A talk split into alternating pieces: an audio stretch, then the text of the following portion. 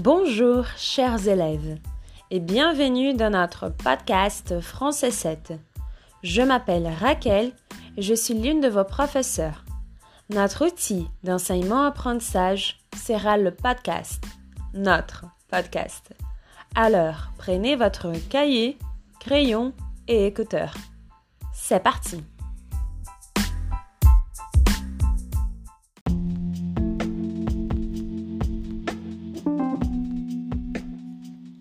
Lorsque vous étudiez la grammaire, vous le faites dans le cadre de la phrase.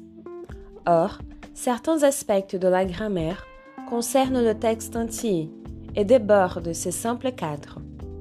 Souvent, et cela vous étonne, vos textes sont considérés par vos professeurs comme peu corrects, alors qu'il n'y a pas de faute de grammaire, morphologie, syntaxe, ni d'orthographe. Pourquoi?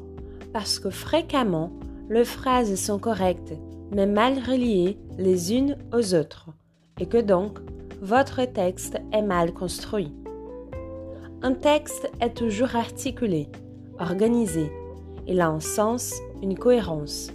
Il faut que le lecteur puisse suivre, de phrase en phrase, le fil du texte, son sens. Il faut aussi que ce texte avance, que chaque paragraphe apporte une information nouvelle. L'objet de la grammaire du texte est de comprendre comment les différentes phrases s'organisent entre elles pour former un tout cohérent. Lorsqu'on écrit un texte, il existe de manières de renforcer cette cohérence.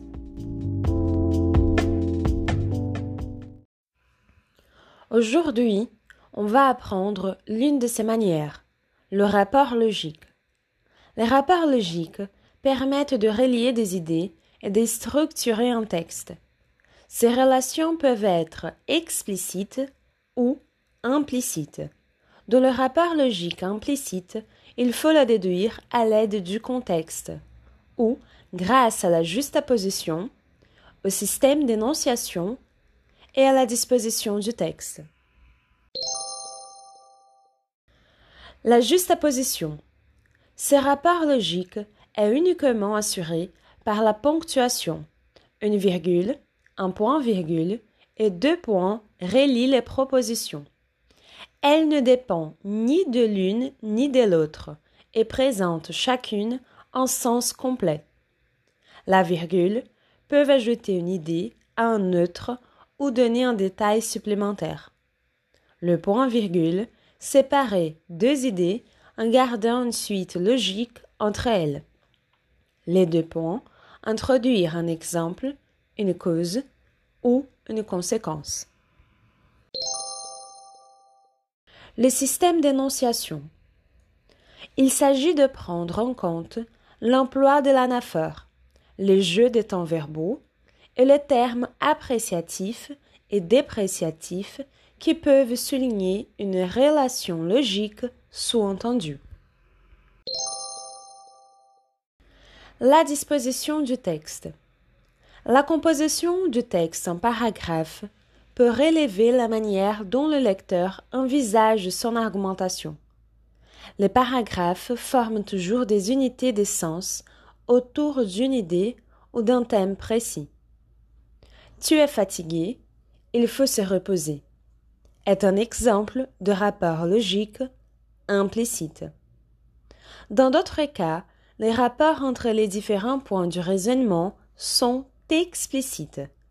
C'est à ces moments-là qu'on utilise un connecteur logique, appelé aussi mot de liaison. Voici maintenant un exemple de rapport logique explicite avec connecteur logique. Tu es fatigué, alors il faut se reposer. Les connecteurs logiques sont pas donc indispensables à une phrase, mais il est très compliqué de rédiger tout un texte sans les utiliser. Dans un article, un livre, une dissertation, notamment dans vos productions écrites, les connecteurs logiques auront toujours leur place.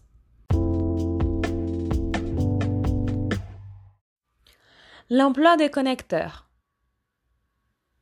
Vous avez certainement remarqué en lisant des textes en français qu'ils sont la plupart du temps très fortement structurés.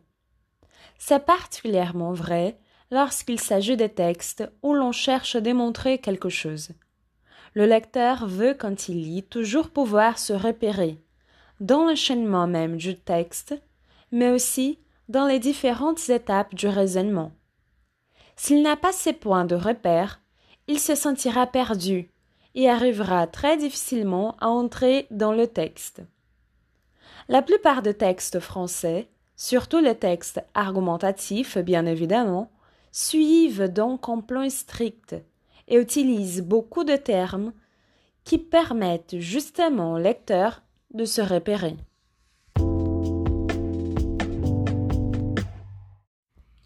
La construction de connecteurs. Un mot ou un groupe de mots.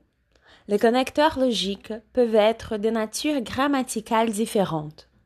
Adverbe de liaison, préposition, conjonction de coordination ou conjonction de subordination. Voici certains exemples de connecteurs logiques d'opposition et de concession. Pourtant, adverbe de liaison. Malgré, préposition.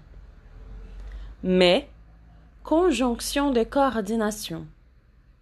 Bien que, locution conjonctive de subordination.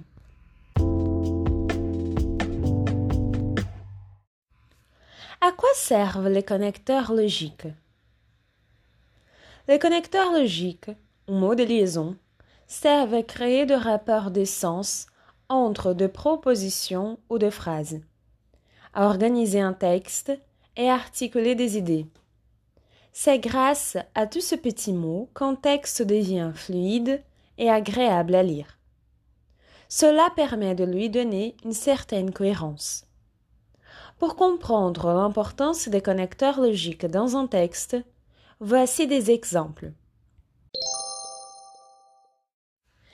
Il se dépêche ce matin parce qu'il est en retard.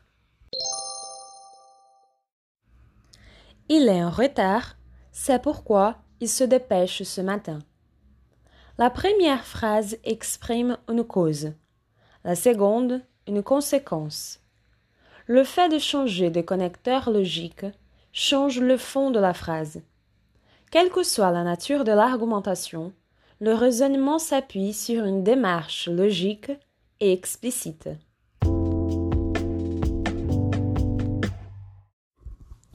La fonction de connecteur.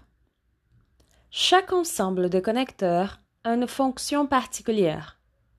Voici les connecteurs logiques et leurs fonctions. L'addition permet d'ajouter un argument ou un exemple précédent. L'alternative permet de proposer les différents choix dans une argumentation. Le but permet de présenter l'objectif de son argument. La cause d'exposer l'origine, la raison d'un fait. La comparaison d'établir un rapprochement entre deux faits. La concession permet de constater de faits ou des arguments opposés à thèse, tout en maintenant son opinion. La conclusion permet d'achever son argumentation, sa démonstration. La condition d'émettre des hypothèses en faveur ou non d'une idée. La conséquence permet d'énoncer le résultat, l'aboutissement d'un fait ou d'une idée. La classification de hiérarchiser les éléments présentés dans l'argumentation. L'explication, de préciser des idées présentées. L'illustration permet d'éclairer son argument par des cas concrets. La justification permet d'apporter des informations pour expliciter et préciser ses arguments. La liaison permet de passer d'une idée à une autre. L'opposition d'opposer deux faits ou deux arguments, souvent pour mettre en valeur l'un d'entre eux. La restriction permet de limiter la portée de propos ou des arguments avancés. Le temps de relier les idées ou le fait dans les temps.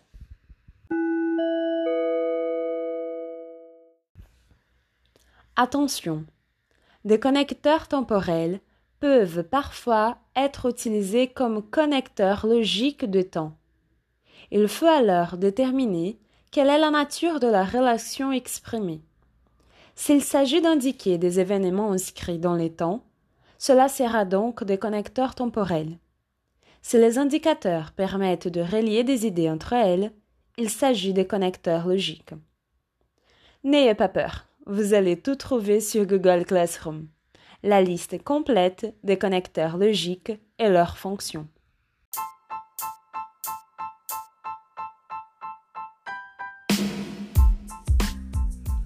Merci de m'avoir écouté. N'oubliez pas de prendre note de tous vos doutes et de faire des activités. Si vous avez des questions ou des réflexions, n'hésitez pas.